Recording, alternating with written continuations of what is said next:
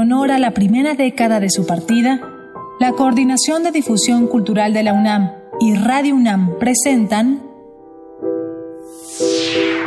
yo de niño me hubiese preparado para asistir a los desayunos con el candidato, eh, leyendo esforzadamente, etcétera. No, no, no tiene ningún interés. Yo siento que si algún interés tienen estos diálogos es ya salirse rápidamente de cualquier cuestión autobiográfica y, entrar en otros terrenos. ¿no?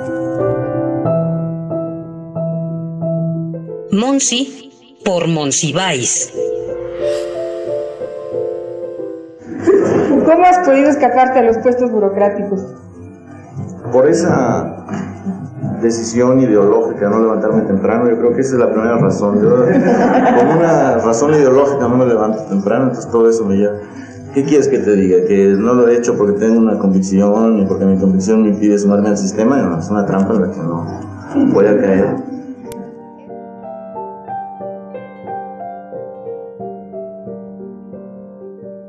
Su ingenio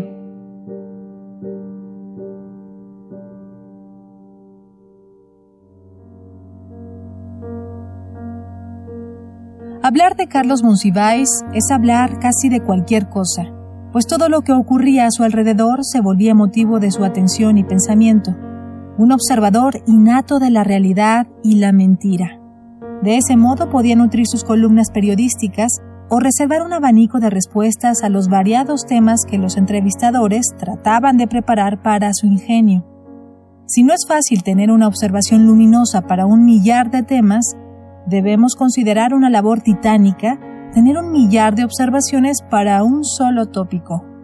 Carlos Monsiváis era un muchacho que iniciaba su tercera década de vida cuando se sentó detrás de un micrófono de la radio universitaria para la primera emisión de El cine y la crítica. Un programa radiofónico requiere de una receta, una fórmula replicable que permita organizar el trabajo para llegar al aire pero cada episodio de esta serie era un platillo distinto, pues respondían a lo que Monsiváis deseaba decir de acuerdo a la emisión.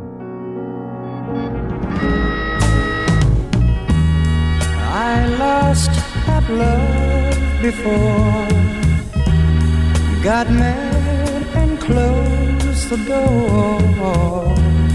But you said, child, just once more. I chose you for the one. El cine y la crítica. You treated me so kind. I'm about to lose my mind. You made me so. Una serie que no enviuda porque se casó con Buda.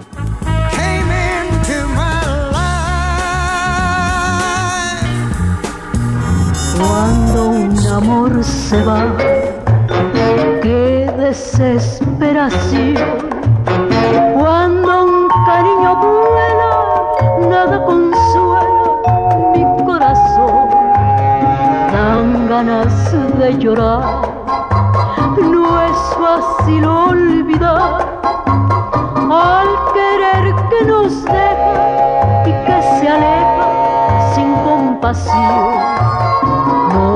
sí, soy Carlos Logrando Lana un autor, un escritor, un director, un cineasta, un hombre de mi época, por así decirlo. Sí, sí, estoy en la soledad de mi cuarto, son las doce de la noche y el proceso de creación me visita. El amor tiene Ya llegan los personajes. La honra no se compra. Vicio de rico, virtud de pobre. No, no, no puede ser. La matria es primero. ¡Madre, solo hay una! ¡No, déjenme, déjenme! Déjenme. No es posible que yo pueda crear teniéndolos a todos conmigo. Yo los quiero, son mis hijos, mis criaturas, mis pequeñines que de mis manos crecieron hasta convertirse en figuras gloriosas de la telepantalla. Pero sin embargo, en este momento quisiera la soledad. Estoy a punto de otro momento, de otro instante culminante. Estoy a punto de crear una obra de teatro. Ah, una obra de teatro, pero sin embargo soy tan polifacético que hay momentos en que quisiera al mismo tiempo dirigir una película, eh, componer un poema, sí, eso, eso, al mismo tiempo ser hombre megáfono y hombre portalira. Ah, de pronto, de pronto como que la mano, sin, sin que yo la controle, sin que yo la controle, empiece a escribir. ¿Qué es lo que estás escribiendo, mano? Tanto he vagado en el bosque, cantando, versos y rimas que ya no temen mi paso las alegres golondrinas. Y tanto me aman los pobres que por oír mis canciones unas se posan en mi hombro y andan muy quedo las otras. Hoy nomás me vio una amiga escribiendo un sonetillo. Se acercó y en el piquito se lo llevó para el niño. Gracias, Euterpe. Si no fuera por tu dicción, cuántos de mis poemas se me quedarían convertidos en un eco difuso. Pero, pero vayamos a lo concreto, a mi obra de teatro. Eh, antes eh, quiero poner algo de música, algo, algo que me inspire, algo, algo que me llene espiritualmente. Iré, iré finalmente al tocadiscos porque yo, como los grandes autores, sin música de fondo, no, no, no me siento completo. Ah, ah. ¿Es una ficción? ¿Una oscura referencia biográfica que nos ayudará a entender más adelante? Porque este drama radiofónico está en un programa cuyo título prometía el debate y la reflexión en torno al séptimo arte.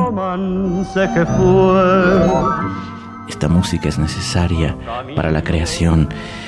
Voy delineando ya la obra. Será una obra de soledad y sufrimiento ¿Quiénes suelen estar solas y sufrir? Las solteronas y las viudas. Sí, será una obra de viudas, una obra de viudas ejemplares. Ah, cómo necesito en este momento tener la certidumbre de que mi estro no me abandona. Viuda alegre, no, ya está hecha. Viuda negra, mm, demasiado fuerte, demasiado, negra, sí. Viuda, nada te debo. Ah, lástima, qué nervo se me adelantó azares para tu viuda, azares para tu viuda. No, no, eso suena a título de película. Viudas de diamante, eso ya se va acercando más. Su viuda al cielo, eso lo hizo Buñuel. Ah, ya sé, ya sé. Vivida de viuda con la Buda de vida sin boda vivida. No, no, demasiadas palabras, no cabrían en la marquesina al mismo lado que mi nombre. Mi nombre debe ocupar un espacio suficiente. Es un título más corto. Lo tengo, viudas paralelas, viudas paralelas. Pero, pero, ¿por qué me abandonan mis personajes? No siento que en este momento lleguen. No te abandonamos, aquí estamos. Déjanos vivir. Déjanos vivir. Hijos míos, hijos míos. Déjame. Callad, callad. Sé que estáis conmigo porque sin mi pluma no podríais vivir. Necesitáis de mí como yo necesito de ustedes. El matrimonio entre un autor y sus personajes es tan indisoluble que no requiere de mayor bendición que el acto creativo.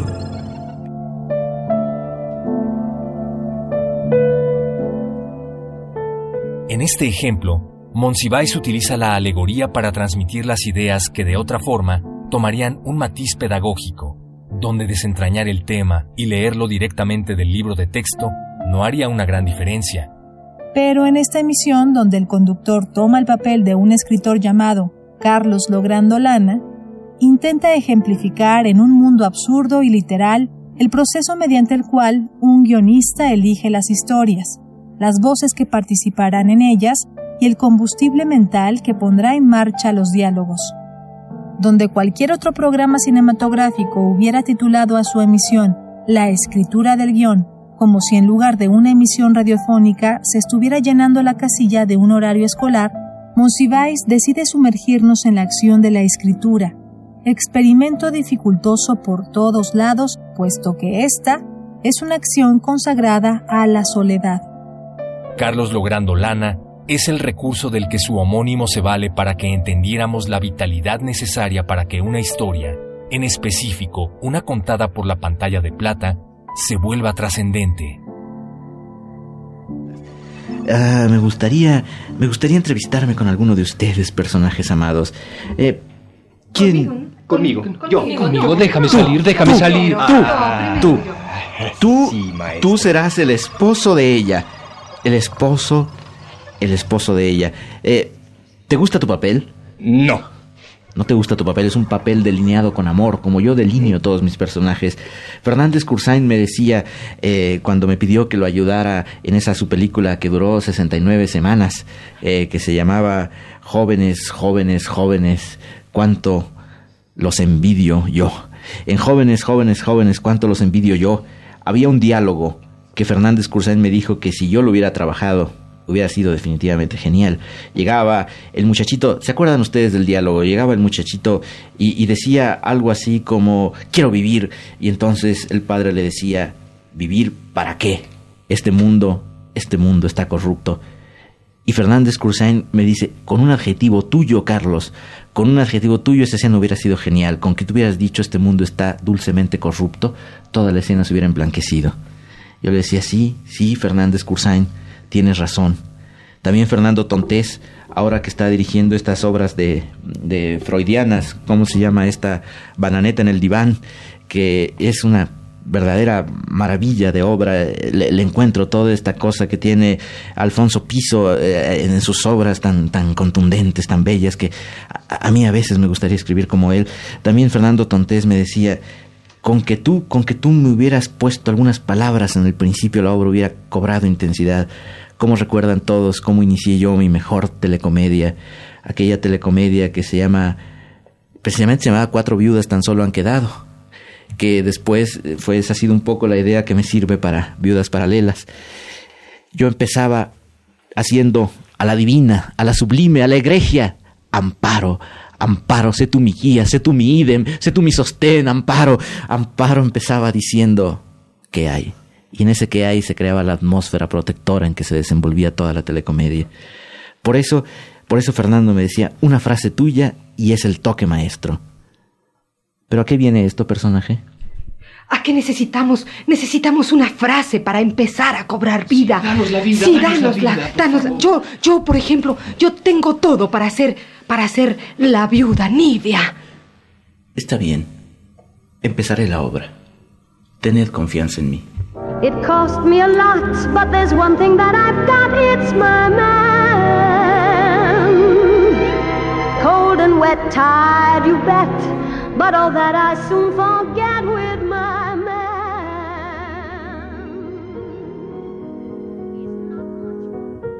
un aspecto que salta al oído en la voz de Monsiváis, el cual es utilizado con tal maestría que, aún presente en todo momento, no es el más valorado en una primera evaluación, es el humor, un recurso increíble para una mente que no pensaba en la risa como un objetivo, sino como el síntoma de que sus interlocutores, sus lectores o sus escuchas comprendían la idea que elaboraba.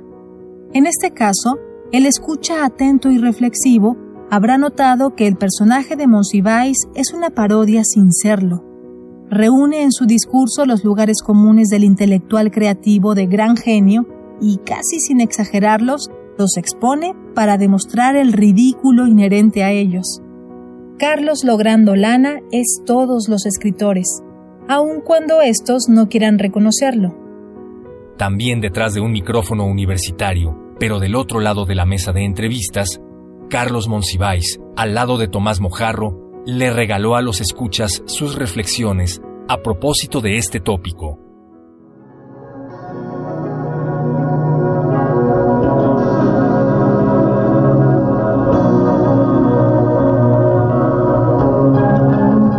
Esto es Debate de Actualidades.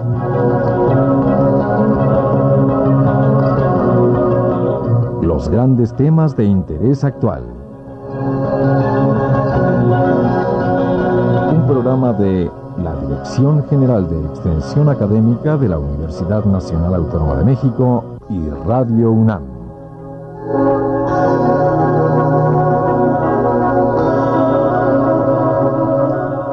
El programa es conducido por el maestro Ricardo Méndez Silva, director general de Extensión Académica de nuestra Casa de Estudios, quien ahora queda con ustedes.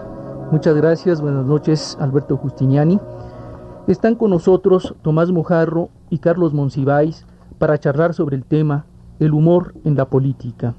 Carlos Monsiváis quisiera expresarnos lo que es el sentido de, del humor para él. Bueno, yo siempre me refiero a la, a la expresión de Borges, el humor es un favor de la conversación. Creo que el sentido del humor es, si algo, una actitud cambiante y un modo de percibir las cosas que corresponde estrictamente a un momento. Y me parecen muy pocos los escritores que han logrado, de Aristófanes a Mark Twain o de Dickens a Jorge Ibargüengoitia, que han logrado captar el, un sentido del humor válido, diría yo casi para todas las épocas.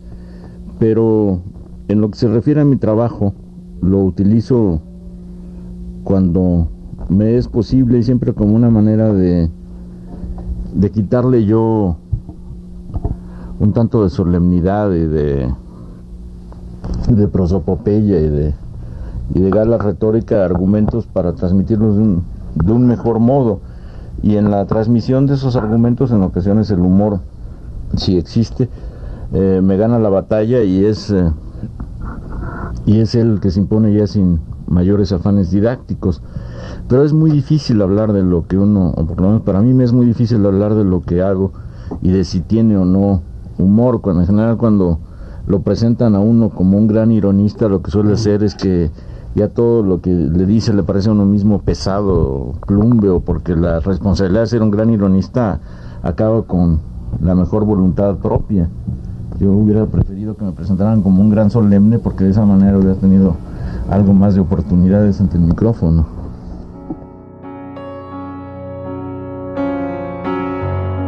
No habrá escapado a la escucha el cambio diametral entre el Monsiváis reflexivo y el Monsiváis creativo. Más allá del puente de edad que hay entre ambas grabaciones, está el recurso tonal necesario en el oficio de la escritura. No es tanto lo que quiere expresarse, sino el modo en el que se hace, el estilo es una impronta que persigue a los autores en todo su quehacer, pero el tono es la posibilidad de mutar de acuerdo a la audiencia, la situación y el objetivo. No reconocemos a Monsiváis la variedad de situaciones en las que vertió su pluma y su talento, pues para un creativo, esto es casi un asunto de decisión.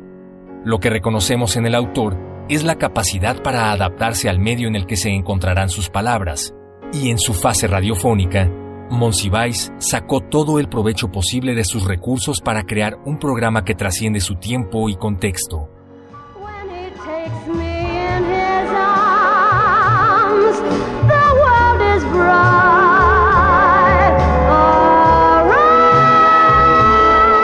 Sí, sí, la, primera escena, la primera escena importante debe ser después de la presentación del conflicto. El conflicto el conflicto es muy simple. Una señora se casa con un señor, el señor muere antes de, que sea efectivamente su señora, y entonces alrededor de todas estas situaciones se producen otras totalmente convencionales, pero, pero en fin, que me revelan que todavía sigo teniendo el gran ingenio.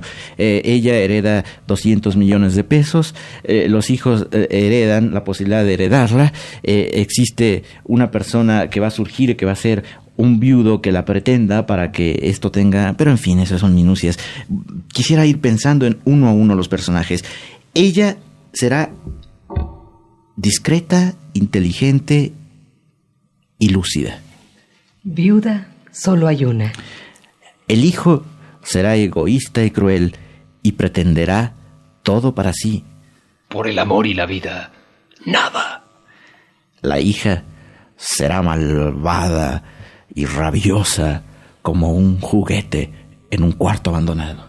La juventud siempre hacia adelante. El viudo, pretendiente, será elegante y fino, aunque solo gane mil cien pesos al mes. La muerte es definitiva. Y la amiga de la viuda, que será tan discreta para no robarle las escenas a la viuda que actuará siempre detrás de un biombo, será como un rayito de luz que se filtra a través del cuarto de un preso. La vida es dura, pero cotidiana. Yo creo que mi especialidad no es no es por alabarme, porque el autoelogio, el autoelogio no me queda. Una vez me dijo Fernández Cursain, si yo tuviera la mitad de tu talento, haría la mitad de mis películas. Pero, pero no, no se trata de eso, se trata más bien de que mis frases, mis diálogos son tan egregios, tan sublimes, que en ellos se concentra el amor del universo, la sinfonía del ala de un ave y el esplendor de un ocaso. Ya Eh, llega, ya llega, ya viene, ya viene, ya triunfa, ya triunfa, ¡Ya triunfé! ya triunfó.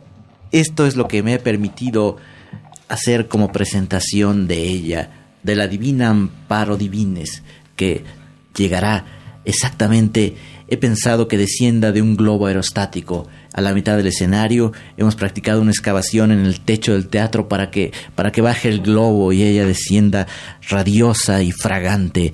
Hemos pensado también, David Cartón ha reconstruido todo el palacio de Versalles, todo el palacio de minería, todo, todo el palacio de Buckingham, todo el palacio de Chapultepec, todos los palacios de que tenga memoria, que son estos cuatro, los ha reconstruido para que ella esplenda, esplenda, esplenda. Hemos puesto cuatro mil spots de un lado, cuatro mil spots de otro, spots enfrente, spots arriba. Ella brillará.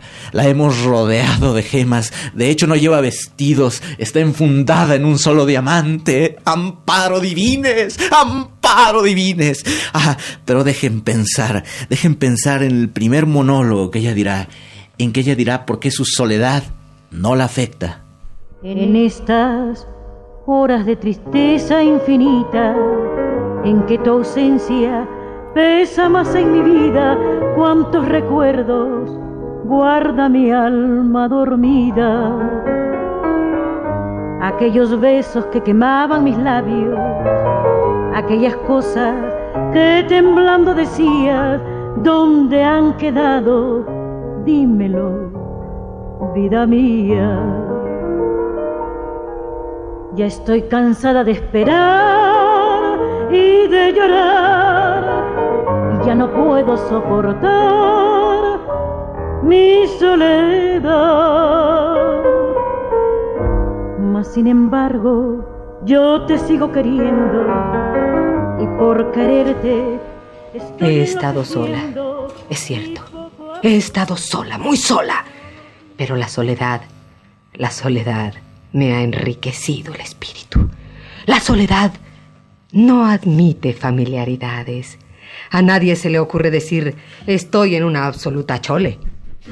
En mi soledad veo cosas muy claras que no son verdad. ¿Se puede ser feliz en la soledad, señora Divines? No podemos ser felices sino al precio de cierta soledad. ¿Está usted contenta en sus triunfos? Si se puede estar contenta sola en la inmensidad de un firmamento donde solo yo irradio. Señora Divines, siente a veces tristeza. ¿Venus eh, no la sentía? ¿Greta Garbo no es eh, triste? ¿Grace Kelly no vive asediada por la tristeza? Creo que con esto queda contestada su pregunta. Muchas gracias, señora Divines, por permitirme una entrevista en medio de su obra de teatro. Ya estoy cansada de esperar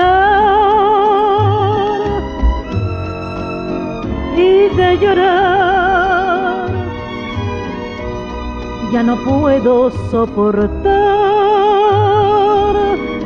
mi soledad. Tampoco puedo yo soportar la idea de mi grandeza. Soy Carlos Logrando Lana, un dramaturgo que el teatro se merecía, se lo merecía, se lo merecía. Pero ahora, ahora he ido creando todas las escenas y he logrado con un acto admirable de voluntad, con una contención que no vacilo en calificar de magnífica, quitar todos los comerciales. Yo, acostumbrado a la telecomedia, he suprimido los comerciales. Ahora, ahora llega el momento en que elijo, en que elijo en un acto completamente mexicano, en un acto definitivamente edípico, piensa en la madre. Quiero que esto tenga todo el relieve y toda la grandeza de los films italianos de moda. ¿Quién me diera tener, madre bendita, junto de mí tu amor, en la infinita soledad del vivir en que me pierdo? Pero en las lobregueces de tu ausencia, Sigue. el faro protector de tu recuerdo, Sigue. mi noche enciende y lava mi conciencia. Soy un gran escritor. Soy un gran escritor. Este es un gran drama. Y todavía faltan escenas culminantes. He pensado varias. He pensado una en que la adivines, vestida de María Antonieta, se pasea en medio de la colonia proletaria donde vive, rodeada de una corte de pastores y He pensado otra donde el viudo llegue, llegue y diga... No me dejes. No lo dejes. No me dejes. No lo dejes. No lo dejes. No me dejes. Déjalo, déjalo. No me dejes. ¡No! ¡No te dejo! No, no te dejo qué. Ah, este es un toque maestro de mi habilidad como dramaturgo. He marcado tan perfectamente la ambigüedad de las escenas que ni la censura se ofende, ni el ánimo del público se dulcifica. Todo está en un tono genial, logrando lana, igual a Cervantes, logrando lana, igual a Shakespeare, logrando lana, igual... Me atrevo a decirlo, me atrevo a decirlo, sí, logrando lana igual a logrando lana. No puedo más. Ahora, ahora quisiera una escena donde la hija le dijera a la madre que debe moderar la conducta. Claro que no explico por qué la conducta ha sido inmoderada, porque eso sería vender la trama. Yo soy un dramaturgo de muchísimos recursos.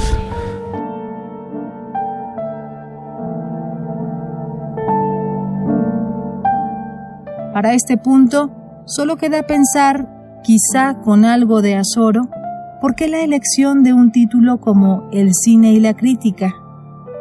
Un guiño de sencillez en cuyos márgenes el escucha no podría adivinar la cantidad de experimentos que el joven Carlos Monsiváis planeaba para el cuadrante universitario.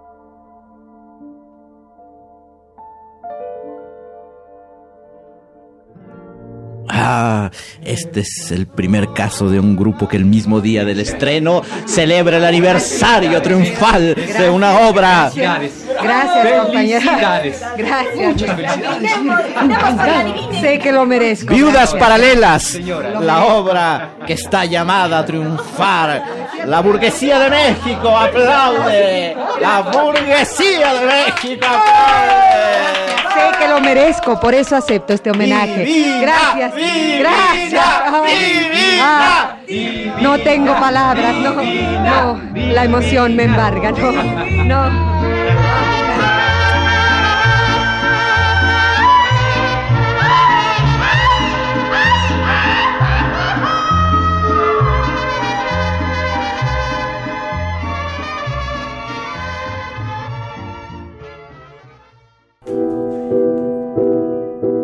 Monsi por Monsiváis. A una década de su partida. Radio UNAM. Experiencia sonora.